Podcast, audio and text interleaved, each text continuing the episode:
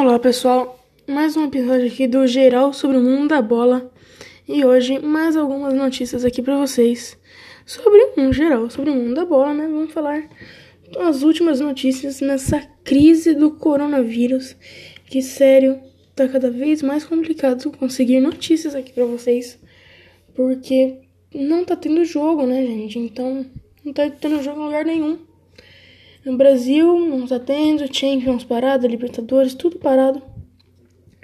Então, eu tô dependendo aqui de algumas falas de alguns técnicos, jogadores. Então, vamos pra primeira notícia aqui, né? Que o Gerson acha o Tite, tipo, que acha incoerente a, a convocação do Tite de não convocar o Dudu do Palmeiras.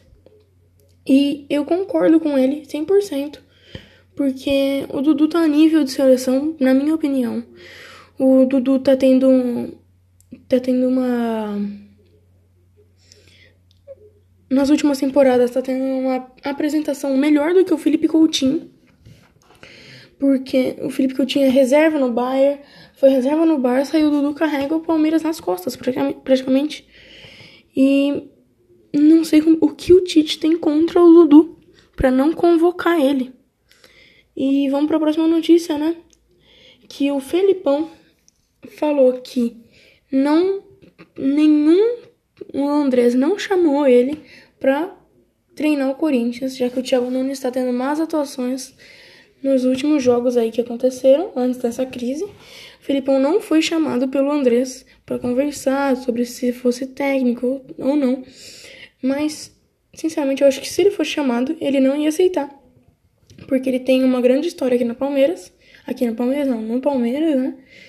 E.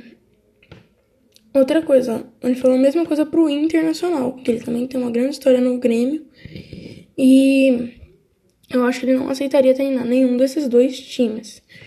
Outra coisa que o Andrés falou pro programa Jogo Aberto na Band é que o Mano Menezes também não foi chamado para ser técnico é, já que o Thiago Nunes está tendo umas atuações, não foi chamado o Mano Menezes para conversar sobre salário e tal, porque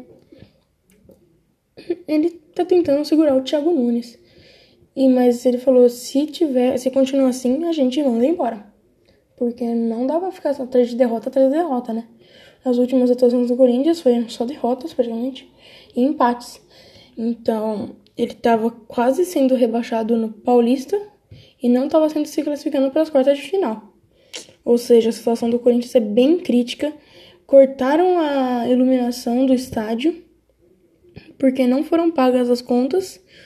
Então tá bem crítica a situação do Corinthians. E é isso, pessoal. É, nas próximas horas, se tiver mais notícias, eu trago para vocês. Desculpa, tipo, tá gaguejando muito. Eu tô começando a me sentir melhor no podcast. E é isso, pessoal. É, boa semana aí pra vocês. Curtam o podcast e é isso. Adeus.